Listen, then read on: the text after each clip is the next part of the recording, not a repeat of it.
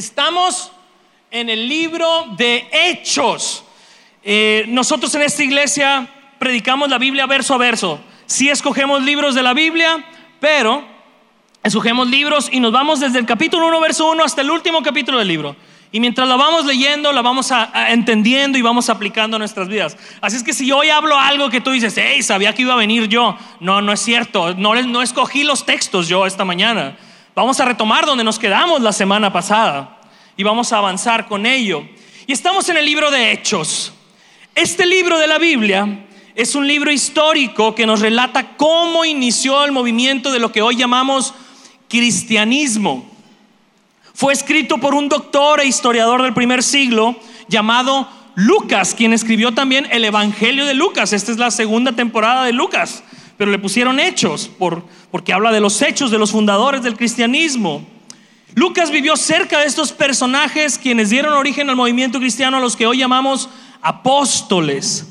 Y hoy nos va a tocar terminar el capítulo 7 de este libro y hablaremos de este tema. Hablaremos de la muerte de Esteban. Venimos hablando de este personaje ya desde hace un tiempecito. Los versos que vamos a ver hoy van a mostrarnos que las situaciones de dolor o problemas intensos que pasamos tienen un potencial enorme para ser usados para los propósitos de Dios, aunque la mayoría de las veces no se sientan así. Y con eso en mente, los voy a invitar a que tomen su Biblia y vayan a Hechos capítulo 7, al verso 54 y se pongan de pie quienes van encontrando esa porción en su Biblia, por favor. Mientras yo le pido a mi hermano Bernardo que nos ayude a leer. Véngase, mi hermano. Mi hermano Bernardo se estrenó esta semana en los devocionales, ¿no lo escucharon?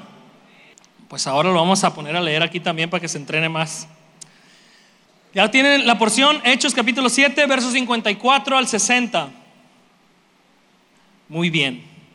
Ponemos atención entonces a, lo que la palabra de Dios dice. Muy buenos días, hermanos. Pues ya escucharon, mi nombre es Bernardo. Gracias por darme la oportunidad. Voy a dar lectura a la porción del día de hoy. Los líderes judíos se enfurecieron por las acusaciones de Esteban y con rabia le mostraban los puños. Pero Esteban, lleno del Espíritu Santo, fijó la mirada en el cielo y vio la gloria de Dios y vio a Jesús de pie en el lugar de honor a la derecha de Dios. Y les dijo, miren, veo los cielos abiertos y al Hijo del Hombre de pie en el lugar de honor a la derecha de Dios. Entonces ellos se taparon los ojos, los oídos con las manos y empezaron a gritar. Se lanzaron sobre él, lo arrastraron fuera de la ciudad y comenzaron a apedrearlo. Sus, acusadores se quitaron las túnicas y las pusieron a los pies de un joven que se llamaba Saulo. Mientras, mientras lo apedreaban, Esteban oró, Señor Jesús, recibe mi espíritu. Cayó de rodillas gritando, Señor, no los culpes por este pecado. Dicho eso, murió. Vamos orando. Te damos gracias, Señor, en este día porque nos has dado esta gran oportunidad, Señor, de venir a ti. Y sabemos, Señor, que tú eres fiel y verdadero. Aquí estamos pidiéndote clemencia. Te pedimos en estos momentos que prepare nuestro corazón, prepare nuestra mente, Señor, para que la palabra que el día de hoy eh, tú nos trajiste y que nuestro pastor nos la va a exponer, Señor, sea de gran edificación y sea de gran provecho, Señor, porque sabemos que de tu palabra nada se desperdicia, Padre. Y guíanos, Padre, guíanos por esta senda donde el día de hoy hemos podido venir a adorarte y alabarte, Señor. Las personas que vienen por primera vez, familiares de nuestros hermanos, de nuestros amigos, Señor. Te pido que el día de hoy, Padre, prepare su corazón, así como, el, como hasta el día de hoy nos has ayudado. Que los ayude, Señor. Que los ayude donde quiera que se encuentren, ¿verdad? Este, y que sigan visitándonos. Entonces, el día de hoy, Señor, estamos bien contentos por estos dos, bebés que acabo de presentar. Gracias, Señor, porque nos has dado la oportunidad de ser una pequeña parte de tu pueblo, Señor. Y sabemos que tú eres fiel y nos escuchas, por eso estamos aquí rogándote. Dirige esta iglesia, Señor, hacia tu reino. En el nombre de nuestro Señor Jesucristo te lo rogamos, Padre. Ten misericordia de nosotros. Amén. Pueden tomar sus lugares, pueden tomar sus lugares. Déjenme darles un poquito de contexto antes de iniciar con los versos. Yo voy a poner los versos en la pantalla. Pero te quiero contar un poquito de contexto porque muchos de ustedes no han estado aquí las últimas semanas. Después de que Jesús murió y resucitó y ascendió a los cielos, Él encomendó a los apóstoles a que formaran comunidades de personas que abrazaran la fe en la obra de Jesús y se dispusieran a seguir sus pasos. Estas son las comunidades que hasta el día de hoy llamamos iglesias. Y en la narrativa de esta carta de Hechos, hemos estado viendo que estas primeras iglesias están creciendo en número, en entendimiento, en buenas obras, pero también están creciendo en persecución. Están empezando a ser perseguidos. Las primeras iglesias cristianas fueron perseguidas primero por el judaísmo, la religión oficial de la nación de Israel en aquel tiempo, y después fue perseguida por el imperio romano. Ahorita hablamos un poco más de ello. Pero aquí el judaísmo empieza a perseguir a los cristianos y nos ha relatado Lucas hasta aquí que el concilio de líderes religiosos judíos, el Sanedrín, ha capturado ya tres veces a los cristianos para juzgarlos, para golpearlos y para amedrentarlos. Primero agarraron a Pedro y a Juan, después agarraron al grupo de apóstoles y ahora nos hemos detenido en el relato del arresto de Esteban. Esteban no era un apóstol, era solamente alguien que servía en las iglesias, era un hombre que servía a las viudas, ayudaban a las viudas y dice la escritura que Dios lo usaba grandemente y de manera sobrenatural, llevando por toda su región el mensaje de Jesucristo. Y veíamos en las últimas dos semanas que cuando estaban enjuiciando a Esteban, este Esteban se defendía con sabiduría, con entendimiento de las escrituras y con un buen espíritu, una buena actitud, pero también con el Espíritu Santo. Y se defendía de las acusaciones que estos líderes le hacían. Vimos la semana pasada el sermón más largo registrado en la Biblia, el sermón de Esteban. Calculan que duró media hora, pero ahí está escrito. Y en los versos de hoy veremos cómo reaccionaron los líderes religiosos después de que escucharon el mensaje de Esteban. Y dicho eso, voy ahora al verso 54, que lo pongo en pantalla. Dice, los líderes judíos se enfurecieron por la acusación de Esteban y con rabia le mostraban los puños. Estos líderes religiosos están enfurecidos. Se enojaron tanto que mostraban los puños de manera intimidante. ¿Nunca te han hecho así?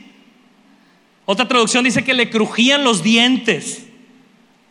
Se estaban con su gesto y toda su expresión corporal mostrándole a Esteban que estaban enfurecidos contra él. La pregunta es, ¿por qué están enfurecidos? Porque tú también a lo mejor no estuviste aquí, te, te resumo. Ellos están enfurecidos porque el mensaje de Esteban confrontaba tanto sus tradiciones religiosas como sus errores confrontaba sus tradiciones religiosas, porque Esteban trataba de hacerles ver a estos hombres que muchas de las cosas que hacían no eran bíblicas y no estaban fundamentadas en lo que Dios había revelado en su palabra, estaban fundamentadas en tradiciones que hombres habían inventado y esas tradiciones se habían vuelto una especie de ídolos para ellos. Y también confrontaba sus errores personales. Porque la actitud de estos hombres era violenta con quienes ellos diferían y se preocupaban más por las apariencias, por sus hábitos religiosos que por las personas. Y Esteban venía confrontándolos. ¿Cómo reaccionamos tú y yo cuando alguien confronta nuestras incongruencias religiosas y personales? ¿Cómo reaccionamos? Es una pregunta que nos tenemos que hacer al ver la actitud de ellos. En estos hombres vamos a ver un buen ejemplo de cómo no deberíamos reaccionar cuando alguien nos confronta.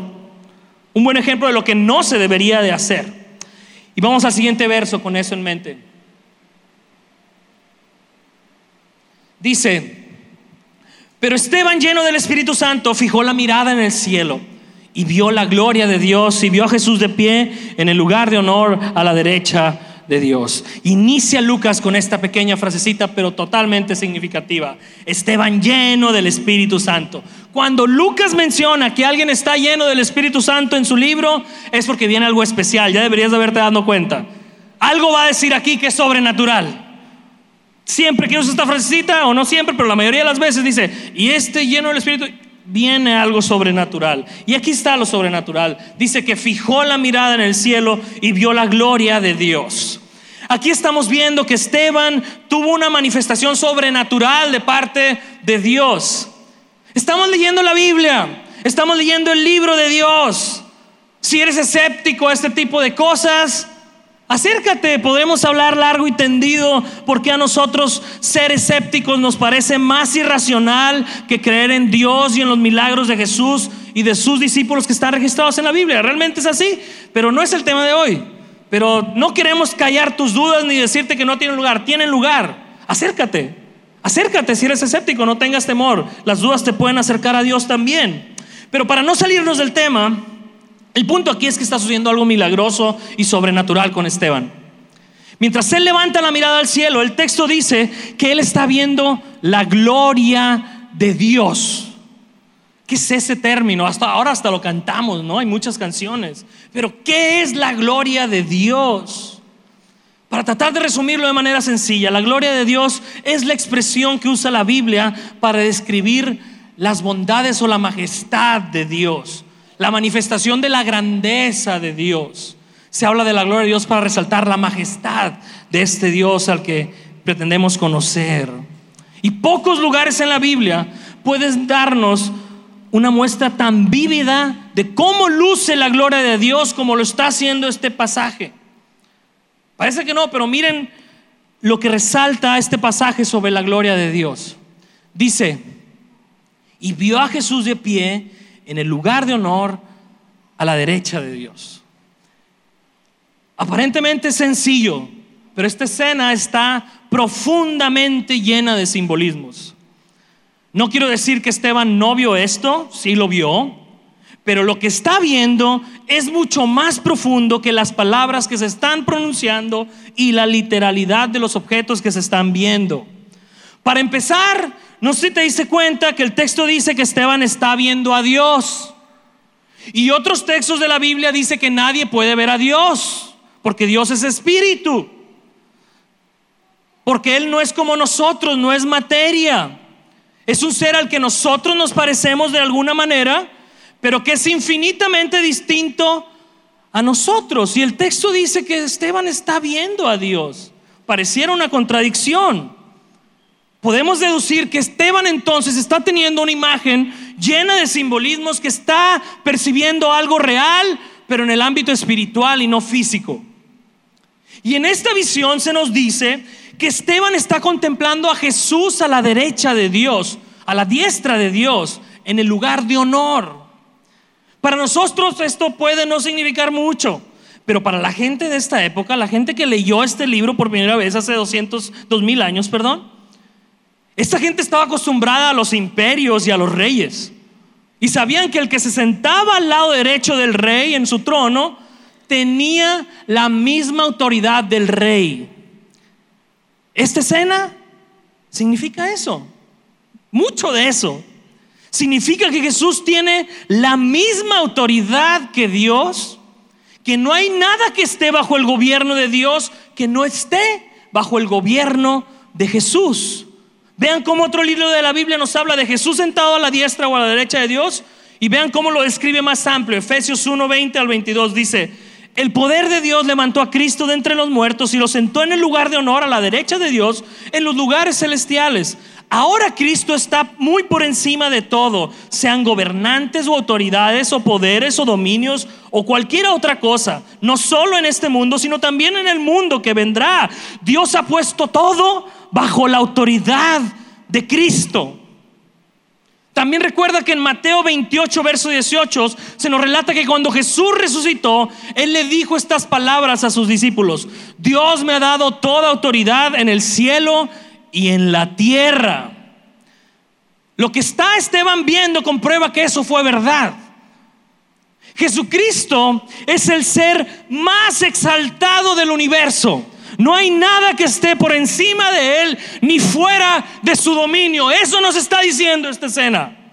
Jesús no está en este momento clavado en una cruz con el rostro ensangrentado. Jesús está en el trono del universo, en gobierno de todos y sobre todos.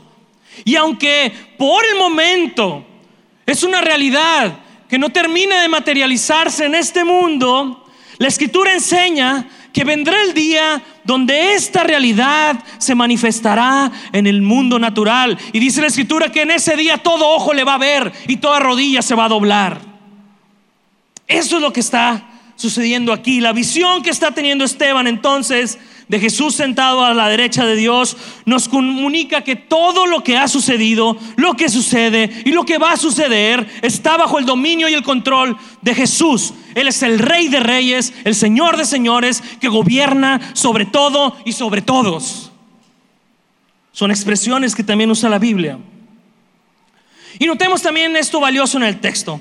Veamos cómo nos muestra Esteban que perdón, cómo nos muestra Lucas que Esteban vio la gloria de Dios al ver a Jesús, porque ese es el punto que quiero llevarte. Aunque hay muchas cosas que podríamos decir en cuanto a qué demuestra la gloria de Dios, su creación, el universo, lo complejo de la vida, lo complejo de la mente humana, de las emociones, de la moral, de la ética, de tantas cosas tantas cosas que podríamos decir. Esto muestra la gloria de Dios, pero de todas esas cosas que la Biblia también habla sobre la majestad de Dios, sobre todas las cosas que se pueden mencionar, que refleje algo más la gloria de Dios, no hay nada que demuestre mejor la gloria de Dios que Jesús. Segunda de Corintios capítulo 4, verso 6 dice, la gloria de Dios se ve en el rostro de Jesucristo, en la faz de Jesucristo.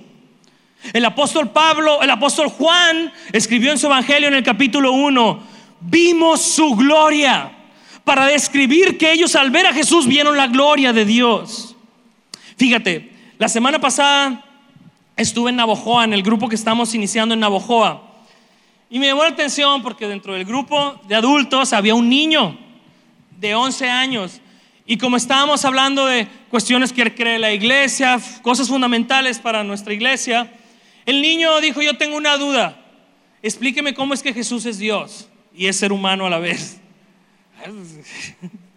Tremendo. Después de 10 horas, 20 cafés, mucho, allá las quesadillas, las, las, de harina, las tortillas de harina y la carne nos ganan, hermano, ni modo. Y la machaca también. Después de un rato de hablar sobre este tema con este niño, al terminar de explicarle y de, abundar, que no voy a abundar en todo eso esta mañana, pero al terminar de abundarle me acordé de esta frase de Carlos Spurgeon, que decía el pastor Spurgeon, ay, me equivoqué, decía el pastor Carlos Spurgeon, nadie puede tener pensamientos demasiado excelsos sobre Jesús. Y cuando después de hablar de la magnificencia de Jesús le digo, ¿sabes qué? Nunca vas a pensar algo más grande sobre Jesús. Lo que sea que estés pensando le queda chiquito a quien es Él. Y hubieran visto la cara del niño, hubieran visto su expresión de emoción, de alegría, después de comprender esto. Me hubiera gustado que lo hubieran visto, porque él tuvo un atisbo, un poquito de lo que era el Dios que servía. Hermanos y amigos, nadie puede tener pensamientos demasiado excelsos sobre Jesús. Eso es lo primero que quiero que nos llevemos esta mañana. Jesús no es solamente un humilde carpintero o un sabio maestro con bonitas palabras. Jesús es Dios. Sus atributos son insondeables. Eso quiere decir que no se pueden sondear de lo inmensamente, infinitamente grandes que son. Jamás podríamos agotar hablar de su bondad, de su magnificencia. Y por más que nos esforcemos por descubrir la grandeza de Jesús, jamás podremos sobrepasarnos o pensar demasiado grande sobre Él. Quiero que te lleves eso esta mañana. A veces tenemos un concepto de Jesús bien domesticado, le digo yo así, o bien Hollywood, ¿no? Siempre tiene que tener el cabello largo y los ojos azules. Ya de repente lo empiezan a poner con barba, pero mi esposa me decía de la serie, que está nueva ahorita de Chosen, pero sigue estando guapo, me decía. Y Isaías dice que no tenía virtud de, ser guapo. Entonces domesticamos muchas veces a, la persona de Jesús, mucho. Lo hacemos ver como alguien que era un simple ser humano más, un maestro más, pero no es así. Jesús es Dios. Y si Él es Dios, Él tiene derecho a decirnos lo que es la vida más que cualquier otra religión. Jesús es más que una religión. Ahora, ¿cómo te puede ayudar a comprender esto? ¿Cómo te puede ayudar si comprendes esto a tu diario vivir, en los problemas, en los desafíos que enfrentas cada día? Tienes que hacerte esa pregunta. Porque nada de lo que Dios revela en su palabra es solo para hacernos conocedores de verdades. Todo lo que Él revela lo hace para transformar nuestras vidas y podamos ponerlo en práctica. Quiero que observen conmigo de nuevo el texto. Es que lo apago. Ok. Perdón. Muy bien, ya. ¿Sí? Sí. Quiero que observen de nuevo el texto. Quiero que observen que Esteban está en una situación horrible en su vida, la peor que pudo haber pasado.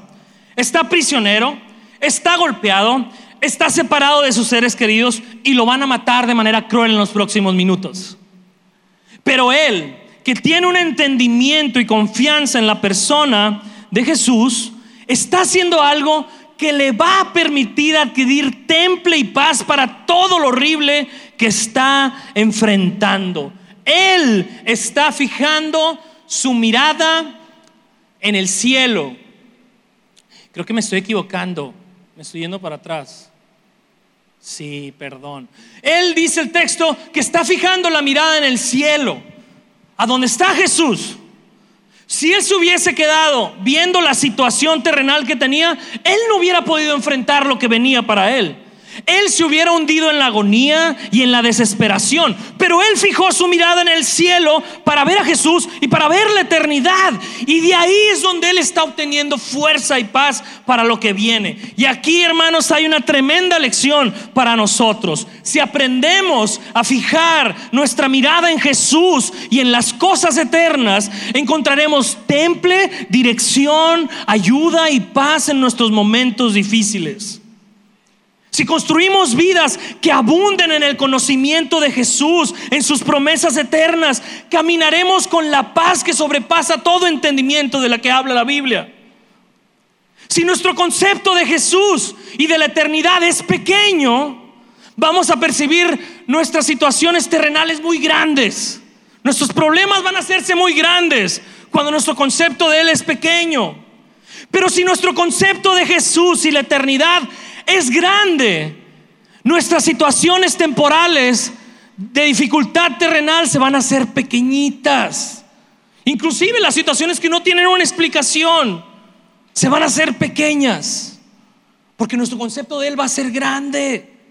De ahí lo importante que cultivemos vidas que nos ayuden a dimensionar constantemente la grandeza de Jesús y sus promesas eternas. De ahí lo importante. Esteban nos está enseñando eso. Había cultivado una vida así con Jesús. Estaba listo para enfrentar lo que viene con paz y con temple. Esteban nos está enseñando eso. Llévalo en tu corazón. Vamos a los siguientes versos 56 y 57. Dice, y les dijo Esteban a estos hombres, miren, veo los cielos abiertos y al Hijo del Hombre de pie en el lugar de honor a la derecha de Dios. Entonces ellos se taparon los oídos o los ojos, como dijo el hermano Bernardo, con las manos se taparon los oídos y empezaron a gritar y se lanzaron sobre él. Aquí vemos que Esteban no se queda con esa visión sobrenatural de Jesús y decide compartirla con esta gente que está siendo áspera y violenta con él. Y les dijo, miren, veo los cielos abiertos, al Hijo del Hombre de pie en el lugar de honor a la derecha de Dios. El Hijo del Hombre, por cierto, es un término que se usa para referirse a Jesús en todo el Nuevo Testamento, porque había una profecía en el libro de Daniel capítulo 7 que decía que el Salvador iba a ser el Hijo del Hombre. Es muy profundo, pero cuando veas Hijo de Hombre se refiere a Jesucristo. Por eso las canciones a veces dicen Hijo de Hombre, Hijo de Dios, es todo un tema, pero cuando veas Hijo de Hombre se refiere a Jesús. Esteban entonces comparte esta visión de Jesús exaltado pero vean cómo responden estas personas. Ellos se tapan entonces los oídos con las manos y empiezan a gritar y se lanzan sobre él. Si les ha pasado con sus hijos, los que tienen hijos, los cuatitos todavía no, pero van a llegar a ese punto, que los estás empezando a regañar y empiezan a hacer. ¿Sí les ha pasado? ¿O yo soy el único? No, a mí nunca me pasa, Dana. Sí les ha pasado, ¿verdad? O así. Sí les va a pasar con los cuatitos. Nacieron en pecado, ni modo. Van a darse cuenta. Eso es lo que están haciendo estas personas. Se tapan los oídos de coraje. No te queremos escuchar, Esteban. Pero es porque están endurecidos en su corazón. Para estas personas, el escuchar que Jesús comparte el trono con Dios no es una verdad en la cual alegrarse. Para ellos es una blasfemia. Y eso los va a llevar a reaccionar de manera violenta contra Esteban, que les está compartiendo esto sobre Jesús. Y es una pena que haya sucedido esto con ellos, porque Esteban no está compartiendo sobre Jesús esto para ganarles una discusión religiosa a esta gente. Él está compartiendo que Jesús es el Salvador divino, que todos los seres humanos necesitamos para que ellos también logren reconciliarse con Dios y no se les tomen en cuenta sus pecados cuando tengan que enfrentar el juicio eterno. Eh, Esteban está siendo como una persona que sabe que el avión en el que van se va a caer, sabe que va a caer y tiene paracaídas suficientes y les está diciendo a los pasajeros, vamos a estrellarnos, aquí hay paracaídas. Por favor, pónganselo. Pónganselo. Pero esta gente está diciendo, lárgate Esteban, ¿cómo enfadas? Tiene voz de pito. Cállate ya, fanático, cállate ya. Gente eh, endiosada, cállate. ¿Cómo sabes que nos vamos a estrellar? No existe nada de eso, hombre. Y lo empiezan a callar. Pero Esteban insiste, pónganse este salvavidas que es Jesucristo. ¿Y qué es lo que hace esta gente? Lo rechaza. Cuídate de no tener esta misma reacción cuando te están hablando sobre Jesús el Salvador. Cuídate. No sea que estés rechazando el único medio de salvación que tienes para enfrentar lo que viene después de la muerte. Cuídate. Cuídate. Y vamos al verso 58 porque el tono sigue subiendo. Dice, y lo arrastraron fuera de la ciudad y comenzaron a apedrearlo y sus acusadores se quitaron las túnicas y las pusieron a los pies de un joven que se llamaba Saulo. Aquí estamos viendo que estos hombres no solo rechazaron el mensaje de Esteban, también rechazaron a Esteban y lo asesinaron de una manera horrible. El texto dice que lo llevaron a rastras y lo comenzaron a apedrear, así como lo lees. Lo empezaron a matar a pedradas. Y fue tan horrible como se escucha, o peor, o peor, por poner una imagen, ¿no? En blanco y negro. Pero quiero que vislumbres esta escena. Eh, ¿alguien, alguien, si alguien de ustedes les ha tocado observar cuando matan a alguien de manera violenta, sea con un arma o con otra cosa, saben que es horrible ver eso. Imagínate ver que matan a alguien a pedradas, piedra por piedra. No se muere con una sola pedrada. Fue horrible lo que estamos viendo. No es una escena sencilla. Y aquí es donde se da el primer mártir en la historia del cristianismo. El primer hombre asesinado por su fe en Jesucristo. Y después de Esteban, no ha habido ninguna generación de cristianos que no tenga mártires sucedieron de manera intensa en el imperio romano durante los primeros 300 años del nacimiento de la iglesia. Y después de eso han seguido sucediendo en toda la historia de la iglesia en distintas regiones y aún sucede en la actualidad. Fíjate, lo que pasa es que como no vivimos aquí sentimos que está muy alejado, pero no es así. Tendemos a ver muy chiquito. Según datos de una ONG que se llama Puertas Abiertas, puedes, puedes verificarlo en Google, esta ONG que se llama Puertas Abiertas en el 2020 hizo un estudio y concluyó que aproximadamente 340 millones de cristianos fueron fuertemente perseguidos en el mundo en ese año. Y hay quienes dicen que son números moderados, que la realidad es peor. Dos cristianos de cada cinco sufren persecución en el continente de Asia. Y un cristiano de cada seis sufre persecución en África, por nombrar a los países con más persecución. Se calcula que actualmente en el mundo, cada tres minutos muere un cristiano por su fe. Cada tres minutos. Así es que no te equivoques. No es la comunidad LGBT la comunidad más perseguida en la actualidad. Son los cristianos. Y no ha habido tampoco otra comunidad más perseguida que los cristianos en toda la historia, porque son los cristianos quienes, como Esteban, tienen la compasión y el amor suficiente como para ir a lugares más recónditos y llenos de oposición y violencia en el mundo para compartir el mensaje de salvación que hay en Jesucristo. Por eso son los que producen más mártires, porque son ellos los que no se quedan cruzados de manos para ir a predicar la luz que hay en Cristo a los lugares de oscuridad. Asesinaron entonces a Esteban a pedradas. Y luego vean lo que nota Lucas. Sus acusados, sus acusadores, se quitaron las túnicas, o sea, se quitaron, o sea, venían vestidos con túnica y dijeron, no me alcanzan los brazos para agarrar estas piedras, se la quitaron y se pusieron de pie Ah, no, perdón. Sus acusadores le quitaron las túnicas a, Esteban y la pusieron en los pies de un joven que se llamaba Saulo. Es que lo otro también era real, mano. No creo que estoy inventando. Las túnicas eran vestimentas que se usaban en aquel entonces, tendían a ser muy costosas. Por eso se las quitan a Esteban porque lo van a enterrar. Entonces dicen, hey, esto me sirve, esto lo dejo para que alguien más lo use o para yo venderlas porque se vendían muy caras. Era, era algo que costaba mucho. La gente se ponía ropas abajo, pero la túnica de arriba de distintas telas era muy cara. Entonces le quitan la túnica y la llevan a alguien a los pies de un hombre que se llamaba Saulo. Y hay eh, una intencionalidad aquí en Lucas de mencionarnos que en, en los pies el nombre de las personas, de la persona sobre quien pusieron la túnica, se llamaba Saulo. La túnica ensangrentada, a lo mejor, de Esteban, las ropas de él, la dejaron en los pies de Saulo, como para que diga, Saulo, haz lo que quieras con esto, vete beneficiado de esto que estás viendo. Pronto vamos a descubrir, mientras avance Hechos, que Saulo llegaría a ser el apóstol Pablo. Hasta el nombre le cambió a Saulo. Él es Pablo. Pablo es el pastor, predicador, plantador de iglesias, misionero y escritor bíblico más grande de todos los tiempos. El autor bíblico con más influencia sobre todos los tiempos.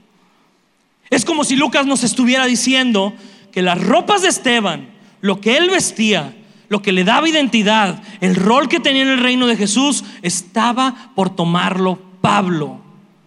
Pablo continuaría con la obra que Esteban dejó inconclusa. Aunque en ese momento odiaba a Cristo y a los cristianos, Lucas está diciendo, aquí empezó, aquí empezó delegarle esta feta al que seguía y el que seguía va a ser este hombre que lo ves ahora maldiciendo a Jesús.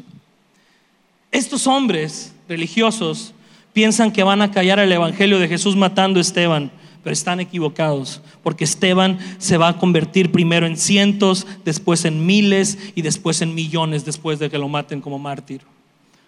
Otro dato que nos enseña la historia de la iglesia es que el reino de Jesús nunca sufre derrota cuando persiguen a sus seguidores. Para muestra el nacimiento de la iglesia cristiana, que ya les platiqué, tuvo como cuna 300 años de persecución. Esta idea que te ponen de que es que el cristianismo es un invento para manipular a las masas, pues no sé qué masas, porque durante 300 años quien se hacía cristianos perdía todo y lo mataban. Ahí está el nacimiento. Que muchos adelante de ello hayan usado el nombre de Jesús para abusar y matar y empoderarse es otro tema. Pero este es el nacimiento del cristianismo. Y el cristianismo tuvo 300 años de mártires. 300 años. Y aquí vemos que empezaron siendo decenas, luego se convirtieron en miles, y para el siglo IV está documentado que esta pequeña comunidad de amantes de Jesucristo perseguidos y martirizados llegó a reproducirse tanto que la mitad de los pobladores del imperio romano en todas sus provincias en Europa y Asia llegó a ser cristiana y África. La mitad del imperio se hizo cristiana en 300 años. Tertuliano, un líder cristiano del segundo siglo, escribió, la sangre de los mártires es la semilla de la iglesia. Así escribió. Mata uno y se va a reproducir en más. Y así fue.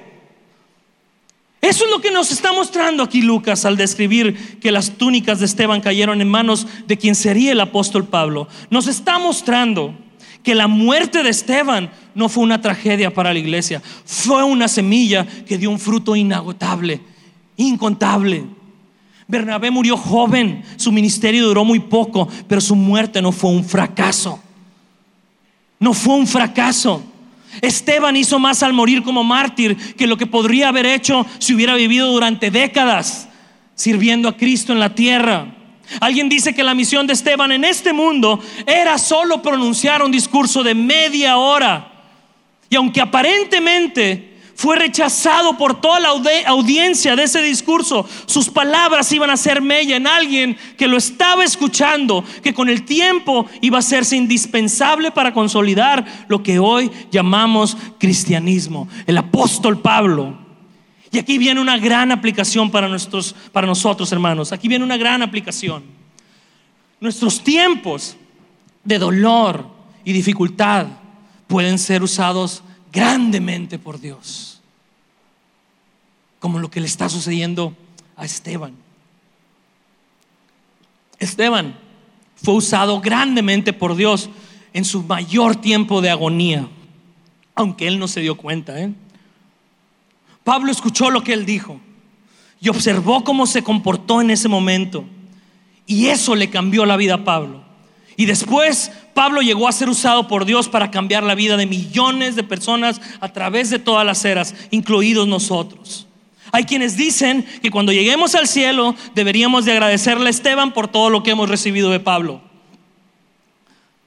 Nuestros tiempos de dolor y dificultad pueden ser usados grandemente por Dios. Nuestra mejor obra para el reino de Dios puede venir a través de nuestros peores momentos. Si tú estás pasando por un momento así, quiero que escuches eso nuestra mejor obra para el reino de Dios puede venir a través de nuestro peor momento. Se los dice alguien que tiene la vida marcada y la mente tatuada por la vida de una madre que hizo brillar a Cristo en sus momentos de agonía y de dolor, en su prolongada lucha contra una cruel enfermedad. Se los dice alguien. Mi madre me hizo muy difícil vivir pleno buscando solo lo que este mundo pasajero puede ofrecerme. Porque solo tengo que recordar estas palabras bíblicas de su boca en sus momentos de agonía. Aunque la higuera no florezca, ni en las vides haya fruto, con todo yo bendeciré al Dios de mi salvación. Imagínate lo que es para uno como hijo eso. Sobre todas las cosas que te puede enseñar una madre. Me, me desgració la vida en un sentido, porque ya no puedo voltear a otro lugar que no sea su mismo Salvador. Me imagino que Pablo sentía algo así cada vez que se mencionaba que Jesús estaba a la diestra de Dios. Me imagino que Pablo recordaba lo que vio en Esteban, porque eso le marcó la vida. De hecho, fue Pablo quien más adelante escribe estas palabras en Efesios 1:20. Es Pablo el que vio esto, el que recibió las ropas. Pablo escribe esto unos años más adelante el poder de Dios levantó a Cristo de los muertos y lo sentó en el lugar de honor a la derecha de Dios en los lugares celestiales. ¿De quién creen que aprendió eso? Estemos conscientes entonces de lo valiosos que pueden ser nuestros momentos difíciles en las manos de Dios. Cuando atravesamos por momentos así, no solo pidamos a Dios por alivio o por un milagro, que es algo bueno de pedir, pero también pidamos porque Él nos permita perseverar, que use nuestro dolor, que su poder se glorifique en nuestra debilidad, porque es muy probable que haya muchos Saulos observando nuestras palabras y nuestro comportamiento mientras estamos sufriendo. Es muy probable que Dios pretenda llegar a otros a través de cómo tú enfrentas el sufrimiento. Llévate también eso en tu corazón. Llévate eso en tu corazón. Y vamos a los últimos dos versos de esta escena tan trágica, pero tan esperanzadora a la vez. Dice, mientras lo apedreaban, Esteban oró, Señor Jesús, recibe mi espíritu. Y cayó de rodillas gritando, Señor, no los culpes por este pecado. Y dicho eso, murió. Este hombre nos está dejando lecciones hasta su último respiro, su último respiro. Observemos cómo muere. Lo primero que quiero que observemos es que Esteban murió con un espíritu perdonador. Por favor, vuelve a tratar de dimensionar. La gente te está partiendo la cabeza. Estás pensando en tu familia que vas a abandonar. Estás pensando que eres joven. Estás pensando que se va a acabar tu vida. Estás pensando que esa gente te está con rabia asesinando. Que tú eres inocente también estás pensando. Que no has hecho ningún mal. Y ves esas personas partiéndote la cabeza con odio. ¿Y qué está haciendo Esteban? ¿Qué está haciendo este hombre en ese momento? Esteban está haciendo una viva imagen del Jesús que tenía habitando dentro de él. Porque fue Jesús quien dijo, ama a tus enemigos y ora por quien te persigue. Fue Jesús quien dijo, bendice al que te maldice. Y fue Jesús también el que murió orando por aquellos que lo estaban crucificando, diciendo, Padre, perdónalos, porque no saben lo que hacen. El mismo espíritu perdonador que estuvo en Jesús ahora está en Esteban. Y Dios desea que ese mismo espíritu también esté en nosotros. Dios desea que imitemos a Jesús y a Esteban. Albert Lee, un, autor, dijo, la vida de un cristiano es una ventana a través de la cual otros pueden ver a Jesús.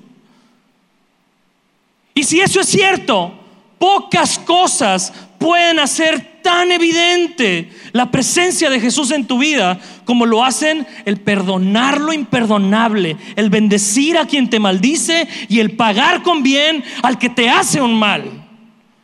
Pocas cosas en tu vida pueden demostrar que Jesús está en ti como estas cosas. Pocas cosas.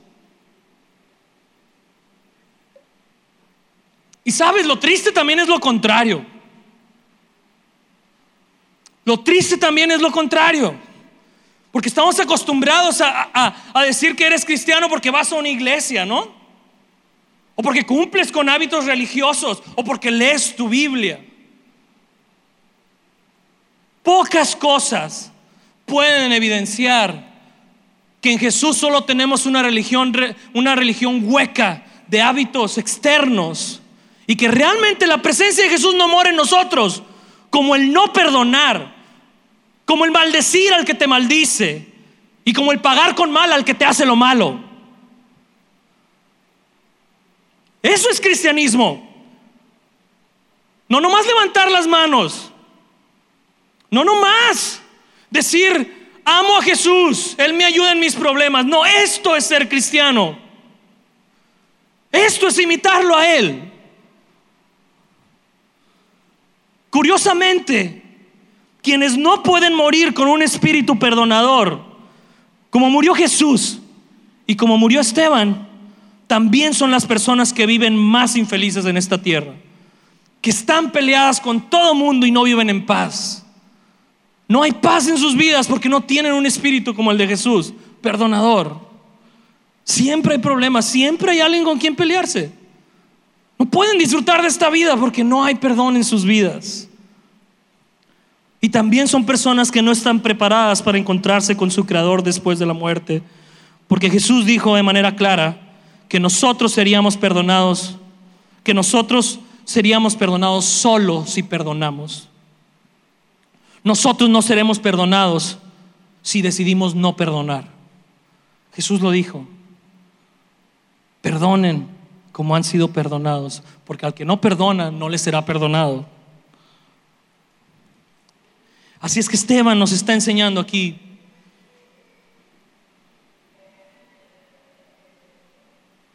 Esteban nos está enseñando aquí a no llenarnos de odio o deseo de mal hacia quienes nos hacen un mal.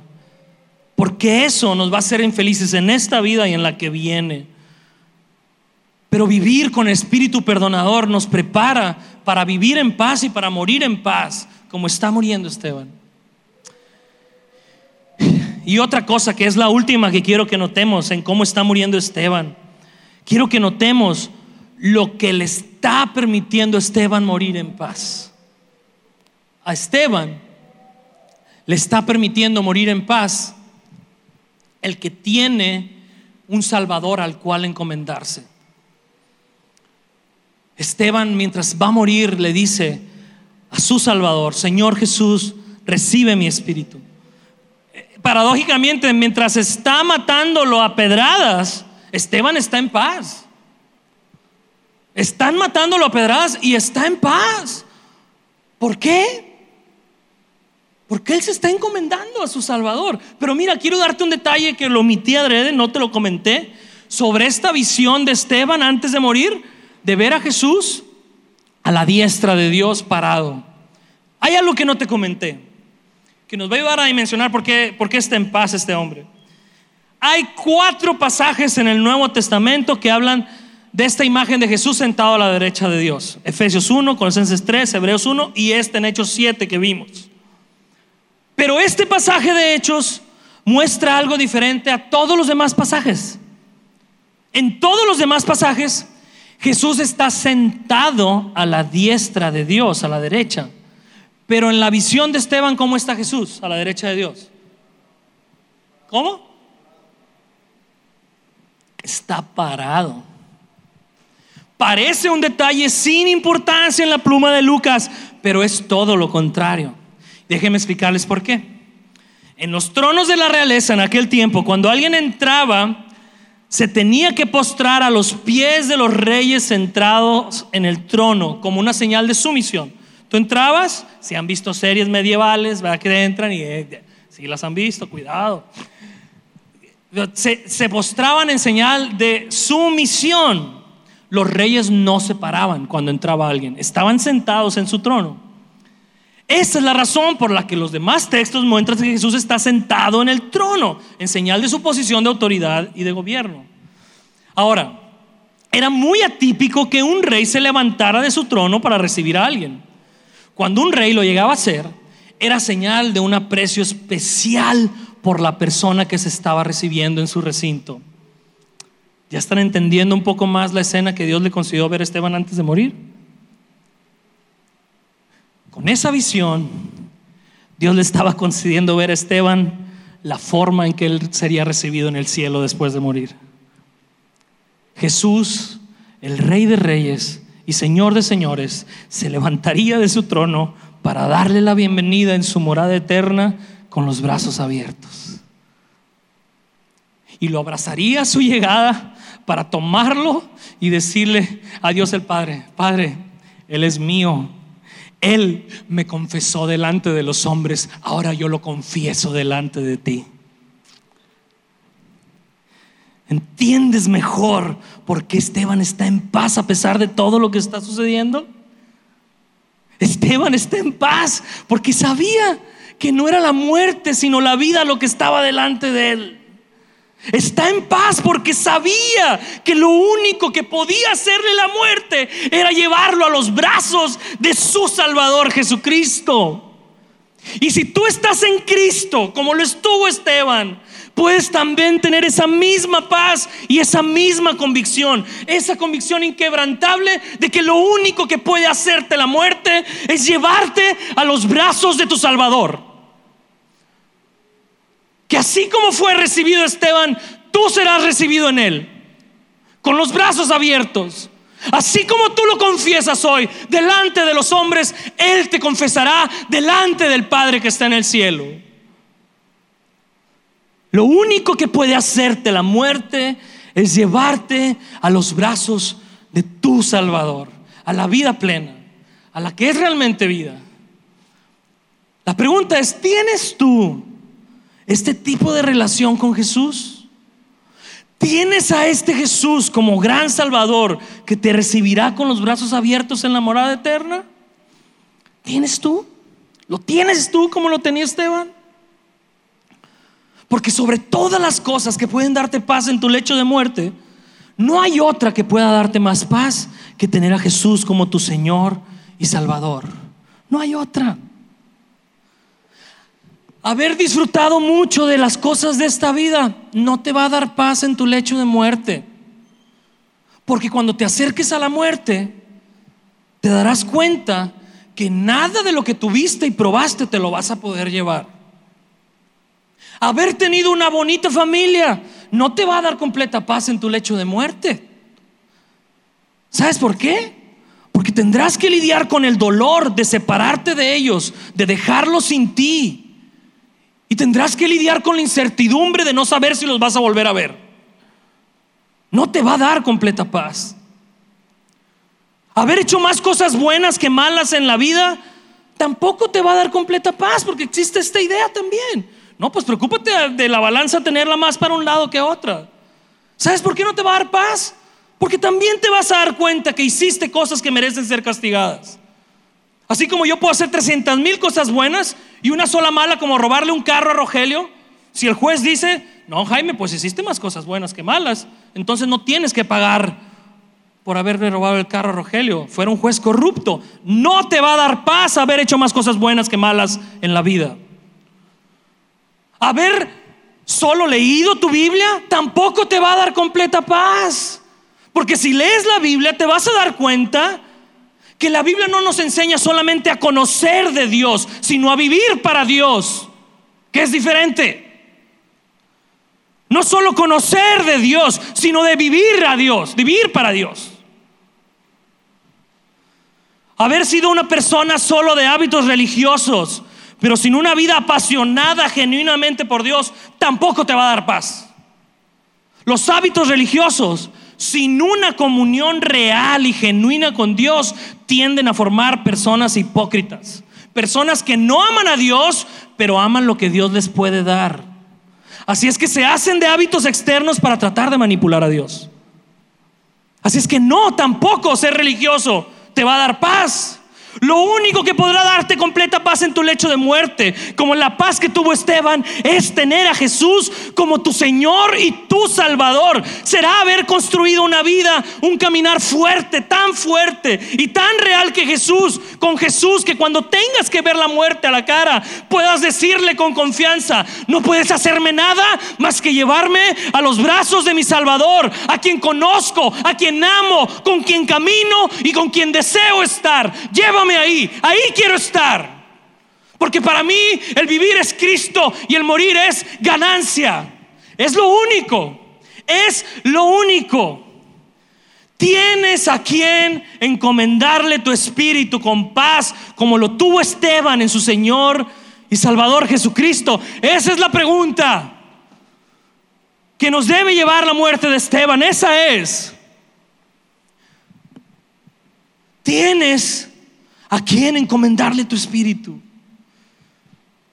Hoy puedes empezar a construir una vida con Jesús, el Salvador, que todo aquel que se arrepiente y cree en Él encuentra salvación. El que no echa fuera a nadie que viene a Él, el que ha prometido vida en abundancia, el que está sentado a la derecha de Dios para recibir con amor a todo aquel que le confiese delante de los hombres. Hoy puedes empezar a caminar con este Salvador. Hoy. Y no te estoy diciendo que vamos a hacer algo, no, será tu decisión. ¿Qué cosas puedes hacer para acercarte más a este Salvador? Sabes, oh, la reflexión más grande aquí también es que Esteban abrió sus labios aquel día para mostrarles a estos hombres que lo están matando esto, que Jesús les está diciendo, Ustedes me están matando, pero Jesús tiene los brazos abiertos. Abran los ojos. Jesús tiene los brazos abiertos para ustedes como los tiene para mí. Porque si no hubiera sido así, Él no hubiera hablado. Pero quiso hablarlo porque la invitación se abrió y les dice, Jesús tiene los brazos abiertos para todo aquel que venga a Él, vengan a Jesús. Pero ¿qué hicieron estos hombres? Lo mataron y rechazaron esos brazos de Jesús. ¿Qué vas a hacer tú con la invitación que Jesús te está haciendo esta mañana con los brazos abiertos. ¿Qué vas a hacer tú? ¿Qué vas a hacer tú? ¿Qué voy a hacer yo con esa invitación? Dicho esto, Esteban murió. Y la forma en que murió, como pudimos ver, habló tan elocuentemente como su sermón. Y sigue, sigue tocando vidas después de dos mil años de haberse enterrado en la tierra, apedreado, ensangrentado. La vida de este hombre sigue tocando vidas a través del Jesús que él predicó y del que hoy se te habló. ¿Qué vas a hacer con él? Vamos orando. Señor, gracias Señor por tu palabra esta mañana. Gracias, gracias Padre. Tú mismo dijiste que no hay bendición solo en conocer, Señor, tus designios, conocer de tu palabra. La bendición se encuentra, Señor, en obedecer tu palabra. Te pido, Señor, que los que escuchamos este mensaje hoy, los que estamos en Cristo, Señor, sirva y contribuya para perseverar, Señor, sabiendo que tú puedes hacer cosas grandes en nuestros momentos difíciles Tú conoces, Señor, a tantos de nuestros hermanos aquí que están pasando por momentos difíciles. Glorifícate. Usa esos momentos para tu gloria, Señor. Dales la fortaleza, dales el ánimo. Que cuando se sientan mal piensen en Esteban, Señor, y piensen en la fortaleza que tú les diste a este hombre y que puedan adquirir ellos también fortaleza, Señor. Danos también esos ojos para verte más grande que nuestros problemas. Danos esa fuerza de voluntad para buscarte para que el concepto que tenemos de ti se crezca tanto, Señor, que cuando vengan las situaciones momentáneas, terrenales, las batallemos, pero las batallemos en proporción a tu grandeza, Señor. Te lo pido, Señor. Y también para el que no te conoce, Señor. Que la misma visión que tuvo Esteban aquella, aquel día, Señor, ellos la tengan, Señor, este día. Que vean a Jesús con los brazos abiertos, pero que ellos no reaccionen como reaccionaron estos hombres religiosos, Señor que ellos reaccionen corriendo a ti y que a partir de hoy puedan hacerse de prácticas que te los acerquen a ti, Señor. En tu precioso nombre, Jesús. Amén.